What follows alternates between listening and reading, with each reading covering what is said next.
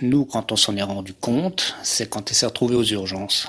En fait, avant, on s'est rendu compte de rien. RFI. Faut dire que Grand reportage. il y a une certaine distance qui s'était installée aussi au, au fil du temps. Alors on se posait des questions, peut-être une tension dans le couple ou voilà, mais on pensait vraiment pas à plus. En France, chaque année, près de 270 000 femmes sont victimes de violences qui peuvent aller jusqu'au meurtre. Depuis janvier, selon le collectif Nous Toutes, 131 femmes ont été tuées par leurs compagnons ou ex-compagnons. C'est plus que pour toute l'année 2018. Le gouvernement organise en ce moment et jusqu'à la fin novembre une grande consultation, un Grenelle des violences conjugales qui réunit ministres, associations, familles de victimes. Violences conjugales, paroles de victimes, c'est un grand reportage de Christophe Paget. L'enquête n'est pas close. Après, ce qu'on sait, c'est qu'il a passé la nuit, il y avait la maison, ils habitaient une maison individuelle. Derrière, il y avait un débarras. Il a passé la nuit dans ce débarras, en fait. Mais elle n'était pas au courant. Nous sommes à Strasbourg, en Alsace, dans l'est de la France. Le 25 juin 2018, la fille de Jean-Marc Schmitt, Laetitia, a été assassinée à coups de couteau par son ex-conjoint, qu'elle avait quitté parce qu'il la frappait. L'homme avait écopé d'un an de prison avec sursis pour ses violences et la justice lui avait interdit d'entrer en contact avec la jeune femme. Laetitia bénéficiait du téléphone grave danger, un dispositif lui permettant d'alerter rapidement les forces de l'ordre, mais cela n'a pas suffi. Le matin, il a envoyé un petit SMS comme il faisait tous les matins aux enfants. Et on sait qu'il l'a appelée et qu'il reste à peu près cinq minutes avec elle au téléphone. Et en fait, le divorce devait être prononcé la semaine là. Je ne sais pas ça, c'est maintenant moi qui... Enfin, je le pense vraiment, c'est qu'il lui a demandé une dernière fois parce que dans sa tête, il était persuadé qu'elle qu'elle n'allait pas divorcer. Et de toute façon, lui, il voulait pas. Qu'il lui a demandé une dernière fois de pas divorcer et que si elle était allée dans son sens, bah, il se serait peut-être rien passé. Il a attendu qu'elle amène les enfants à l'école et quand elle est revenue de l'école, il a dû attendre qu'elle tourne le coin, il est sorti du débarras et il l'a coincé devant la porte d'entrée. Elle a eu le temps d'appuyer sur le bouton du téléphone. Les gendarmes sont intervenus dans les sept minutes qui suivent, ce qui est très rapide, mais sept minutes c'est long en même temps. Et voilà. Il s'est enfui et je crois deux jours après, qui était plus ou moins cerné, il avait peut-être plus d'issue, il était arrivé au bout de la, au bout de la course quoi. Et donc il s'est, il s'est jeté sous un train. Depuis le meurtre de sa fille, Jean-Marc Schmitt a décidé d'agir avec les frères et sœurs de Laetitia. Ils ont envoyé des lettres au président Emmanuel Macron, à la ministre de la Justice, à la secrétaire d'État chargée de l'égalité homme-femme et contacté plusieurs députés locaux, car certaines choses auraient pu être mieux faites. Bah déjà la, la prise en compte des signalements. Parce que quand une tierce personne fait un signalement, au moins essaye de voir ce qui se passe vraiment. S'il y a un signalement, c'est qu'il y a un souci. Parce que je voulais porter plainte, mais on peut pas. Elle est majeure, elle sait ce qu'elle fait, et voilà. On m'a juste répondu, monsieur, on ne peut pas protéger quelqu'un qui ne demande pas à l'être. Mon signalement, ça a été enregistré, j'étais là, voilà, et fini. Ensuite, au moment du passage euh, aux urgences, la première fois, les urgentistes, ils se sont rendus compte que c'était pas une agression dans la rue. On lui a fait la réflexion.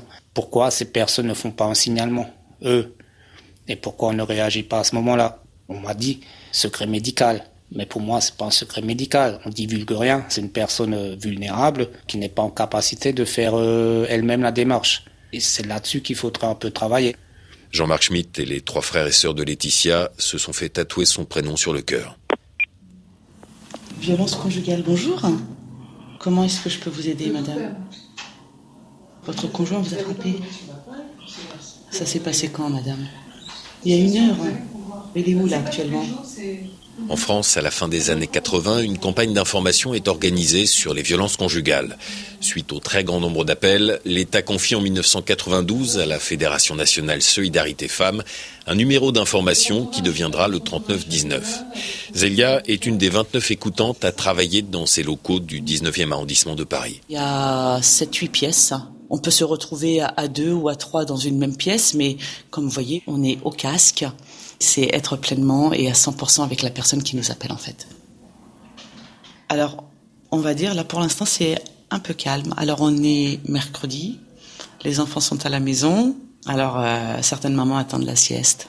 Elles appellent toutes pour des raisons de violence conjugale, et elles ont besoin parfois de savoir si réellement c'est de la violence aussi. Par exemple, euh, une femme qui ne subit que de la violence psychologique, elle n'arrive pas à se dire qu'elle est dans la violence. Et c'est important de pouvoir l'accompagner là, de l'entendre et de lui dire, ben oui, effectivement, les violences psychologiques, c'est aussi de la violence. On reçoit aussi euh, des appels de tierces personnes, euh, leur fille ou alors leur sœur ou leur maman. En fait, c'est demander de l'aide. Zélia accompagne depuis 20 ans des femmes victimes de violences conjugales. Elle est maintenant écoutante au 3919 depuis un peu plus d'un an. Notre rôle ici, c'est déjà d'entendre son histoire, et ensuite de l'accompagner en fonction de sa demande. Parce que toutes les femmes qui appellent ne sont pas non plus dans une demande de rupture ou ne sont pas dans une demande de porter plainte. On a donc euh, sur le terrain des associations partenaires. Nous, on n'agit pas, on n'est pas une plateforme d'urgence. Donc, en fonction de la demande de la personne ou de la situation, c'est vraiment les orienter vers ces associations-là pour qu'elles puissent avoir quelqu'un auprès d'elles. Alors après, ben, on oriente les personnes. Elles y vont, elles n'y vont pas on ne peut pas le savoir, il n'y a pas de suivi vraiment. Car si ces femmes contactent le 3919, c'est aussi parce que le numéro est anonyme. Depuis le début du Grenelle, les appels ont considérablement augmenté. Pour le mois de septembre, on est passé de 5 à 16 000. D'ailleurs, une des pistes serait d'ouvrir le numéro 24 heures sur 24. Françoise Brier est la directrice de la Fédération nationale Solidarité Femmes qui gère le 3919. Elle estime que les premières propositions du Grenelle rendues fin octobre vont dans le bon sens, mais il reste beaucoup à faire. On a vu effectivement sur la question de l'autorité parentale qui allait avoir un retrait au moment du féminicide ou d'une tentative de féminicide, ce qui est quand même euh, la moindre des mesures à prendre et on s'étonne que depuis des années où on le demande, ça n'ait pas été fait, mais au moins aujourd'hui ce sera fait. Et c'est vrai que là-dessus, par exemple, nous on demande d'aller beaucoup plus loin. Il faut absolument penser que les violences conjugales sont un motif grave qui justifie l'exercice de l'autorité parentale exclusive pour la victime, le temps d'évaluer la situation et de voir ce qui va se passer euh, après la séparation. On voit trop de femmes qui continuent à être agressées après la séparation, qui sont tuées au moment de la remise des enfants, qui sont en très grave danger, qui peuvent avoir un téléphone grave danger, mais avec des droits de visite d'hébergement classiques, et où rien n'est envisagé pour la protéger à ce moment-là et protéger les enfants. Euh, appuie sur le bouton rouge. Bonjour. Nous sommes à Saint-Germain-en-Laye, en grande banlieue parisienne, au centre Woman Safe, une de ces associations vers lesquelles le 3919 oriente les femmes. Ce centre regroupe des médecins, mais aussi des psychologues et des avocats pour permettre aux femmes victimes de violences de rencontrer en un seul endroit tous les professionnels dont elles ont besoin des professionnels qui peuvent aussi communiquer rapidement entre eux sur chaque dossier. Et d'autres sur lesquels euh, c'est pas possible, notamment une mineure ne peut pas assister. Ce matin est organisé un cercle de parole, encadré par la directrice de Woman Safe, Frédéric Martz. Cinq femmes qui vivent ou ont vécu des violences conjugales échangent sur leur parcours et, on va l'entendre, leur détresse. Une détresse due aux violences de leur conjoint ou ex-conjoint, mais aussi à chaque fois à leur expérience du système policier ou judiciaire. Annie a commencé à subir des violences il y a deux ans et demi, après des années de harcèlement. Première fois qu'il m'a balancé sur le piano, j'ai appelé la police. J'avais peur. À partir de ce moment-là, je, pensais qu'on me protégerait. Et, je comprends plus rien au système, en fait. Parce que je me suis retrouvée à, devoir me justifier face à un policier qui m'a dit euh, Vous avez reçu des coups? Je dis ben, Il m'a balancé sur le piano, il m'a dit C'est pas des coups. Coup de pied, coup de poing, coup de tête. J'ai fini par chercher, je lui ai dit bah après ça a duré 40 minutes le temps que vous veniez. Il m'a bousculé, oui, il m'a donné des coups de coude. Et après, voilà, qu'est-ce qu'il en, il en ressort euh, que je change ma version? Au bout d'un mois, j'ai osé aller déposer plainte. On m'a dit euh, qu'il fallait faire l'enquête et qu'il fallait que je reste chez moi, et que si ça se passait mal, il fallait que je les appelle. Ben, je voulais partir, mais c'était vraiment, ben, j'attendais à partir du moment où on m'avait donné des consignes. Il a recommencé un soir, il m'a sauté dessus euh, dans la rue. J'avais des bleus de partout. Je suis montée au commissariat. Je dit que je voulais déposer plainte. On m'a dit non, c'est pas possible parce que vous n'avez pas de certificat médical. Donc on m'a envoyé aux urgences. J'ai attendu 4 heures, 5 heures qu'on me prenne. J'étais avec mon petit garçon. Quand je suis arrivée euh, de nouveau au commissariat à 1 heure, 2 heures du matin, on m'a dit c'est trop tard pour prendre une plainte. Le lendemain matin, je retourne au commissariat. Là, il y avait une policière qui était vraiment bien, qui m'a dit surtout après votre dépôt de plainte, euh, vous dites bien qu'il y a une patrouille qui vous emmène, parce qu'il faut pas que vous y alliez toute seule. J'ai déposé ma plainte. Dit, ben, faudrait qu'on, on m'a dit qu'il fallait qu'on m'accompagne. Ah ben non. Vous y allez, puis si ça se passe mal, vous nous appelez. Donc j'y suis allée. Je me suis fait séquestrer. C'est la police qui est intervenue. Annie a réussi à quitter son mari, mais elle subit ses insultes et ses violences psychologiques lorsqu'il vient voir les enfants. Toutes ces plaintes sont classées sans suite, peut-être parce que, comme l'explique Nicole, elles sont toujours traitées indépendamment les unes des autres. Chaque plainte est traitée de manière unique. D'ailleurs, elle n'arrive pas souvent chez le procureur parce que à chaque fois, elle est unique. Donc, Elle pose un sujet qui est pas si important que ça, donc le procureur la balance avant même de l'avoir euh, raccordé aux autres. Et c'est ça tout le problème, c'est il faudrait qu'il y ait un passif qui soit à chaque fois collé à une nouvelle plainte. Donc on est en méthode silo aussi dans les juridictions euh, judiciaires. Donc au civil, on va traiter le partage équitable des enfants entre les deux parents, alors qu'au pénal, on va soulever qu'il y a une situation de danger et aucune des juridictions ne se met d'accord.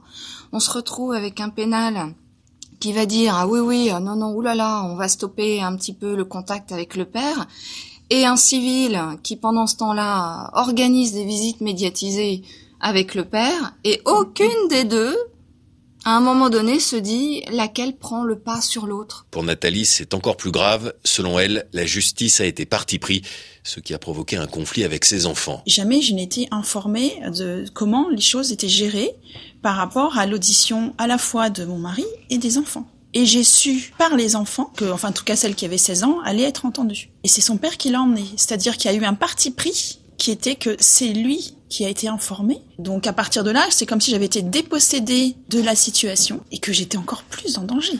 Et que je mettais aussi mes enfants en danger. Et là où ça s'est retourné, c'est que mes enfants m'ont accusé de les avoir fait auditionner c'est mon mari qui a pris le, pouvoir en disant que ben, j'avais raconté n'importe quoi et que en plus à cause de moi elles allaient être entendues par la police. Et ce qu'elles ont dit quand on leur a demandé si elles avaient été témoins de violence, elles se sont mises d'accord pour dire que non, parce que pour elles ce qu'elles vivaient, on est dans l'intrafamilial, donc ce que moi j'avais par mon parcours finalement considéré comme intolérable et inadmissible, pour elles c'est normal puisqu'elles ont toujours connu ça. Un véritable accompagnement, une meilleure formation de la police, une justice qui fonctionne et les comprenne. C'est ce que demandent ces femmes. Les premières pistes du Grenelle prévoient un protocole d'accueil en commissariat. Axel Cormier dirige l'équipe de juristes et d'avocats de Woman Safe. Pour elle, les policiers sont tout à fait conscients des difficultés. Certains ont envie que ça change, peut-être pas tous, mais en tout cas certains.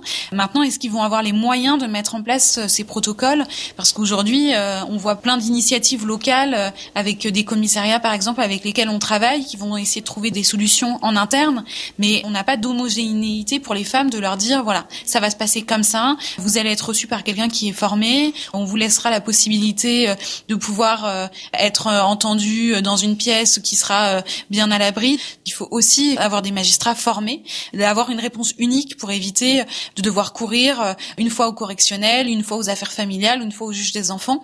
Mais là encore, est-ce qu'on aura suffisamment de moyens pour que ces juges puissent exercer? Parce qu'on voit l'ampleur, nous, des femmes que l'on reçoit, le nombre de démarches qu'elles font. C'est important de pas avoir des réponses dans six mois, puisque c'est souvent des situations qui nécessitent une réponse en urgence dans les jours, dans les semaines qui suivent. Lorsque ces femmes sortent de l'emprise de l'homme qui les a violentées et contrôlées pendant parfois des années, certaines décident de témoigner. Marie Murski a écrit un livre sur les 14 ans de calvaire que lui a fait subir celui qui était alors son mari. Retour en Alsace, dans le village de Markolsheim, où la pièce qui a été adaptée du livre de Marie Murski, Crie dans un jardin, est jouée ce soir. Lui, je l'appelle Hubert Botal. Hubert, c'est le saint patron des chasseurs. Ta poésie est pleine de blessures. Parle-moi de tes chagrins. J'ai parlé. J'ai abaissé mes remparts. Il écoutait si bien. Mais notre rencontre n'était pas due au hasard.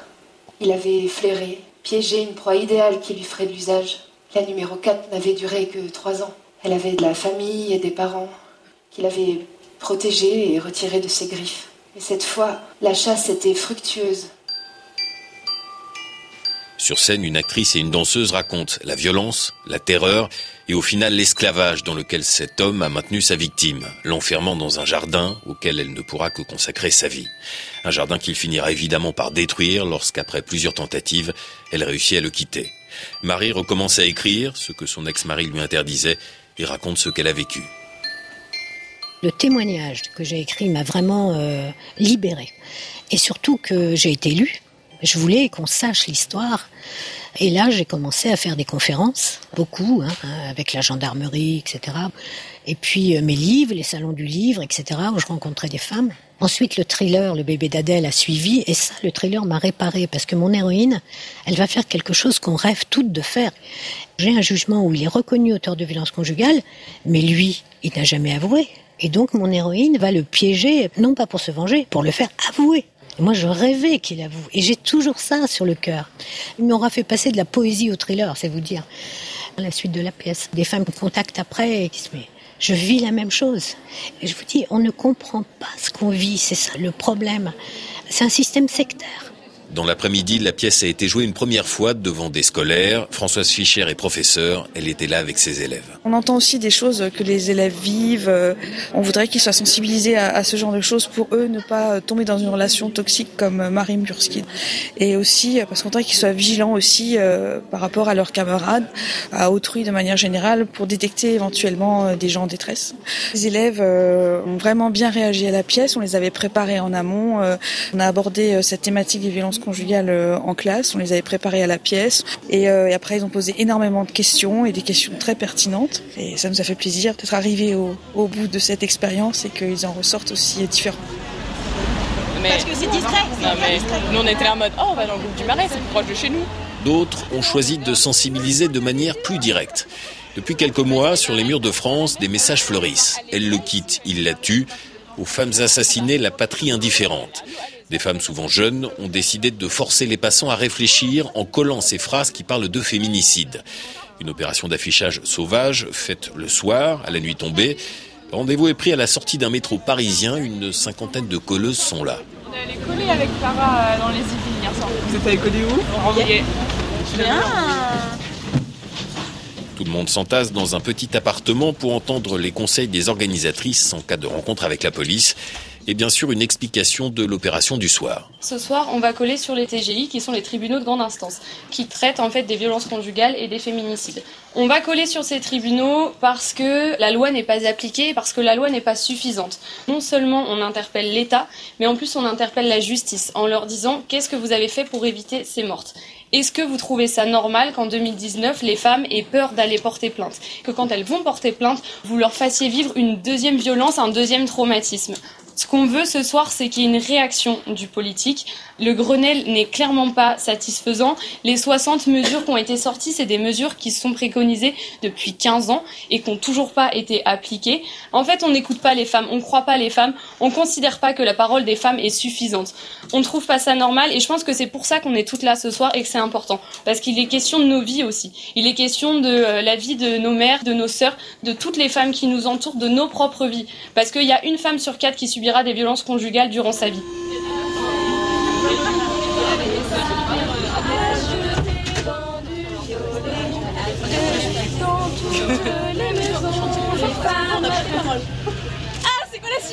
À la sortie du métro, les colleuses se répartissent en petits groupes façon commando pour coller le plus rapidement possible le message féminicide, état coupable, justice complice. L'un d'entre eux est chargé de la façade du palais de justice sur l'île Saint-Louis. La première femme encolle le mur, la seconde pose les affiches, la troisième passe une dernière couche de colle par-dessus. Puisqu'on sait qu'ils vont être enlevés, autant que ce soit pas une partie de plaisir pour eux. Ouais, là c'est mieux. On essaie de faire une ligne Ouais, tu commences par la dernière lettre, c'est sûr. La façade côté rue est déjà couverte quand la police intervient. Oh Qu'est-ce que vous faites là? C'est bien ça, si vous pensez que c'est intéressant après avoir pris les identités et après une vingtaine de minutes d'attente, la police libère le petit groupe qui décide immédiatement de recommencer un peu plus loin. Parmi les colleuses, France. Je pense qu'il faudra en coller partout et de plus en plus pour euh, essayer de faire entendre la voix de toutes celles qui ne peuvent pas parler, qu'elles soient plus là ou qu'elles soient euh, encore là, mais qui se sentent trop isolées pour pouvoir parler. Donc euh, je pense qu'il est temps de faire quelque chose avant qu'on les retrouve au cimetière. Lutter contre les violences conjugales et éviter les féminicides, c'est l'objectif du Grenelle qui rend ses conclusions le 25 novembre. Les victimes, les militantes, les associations restent sceptiques et attendent surtout que les lois existantes soient appliquées. L'égalité homme-femme est une grande cause du quinquennat du président Emmanuel Macron. Violence conjugale, parole de victime, un grand reportage de Christophe Paget, réalisation Pierre Chaffanjon, un magazine à retrouver sur le site de RFI.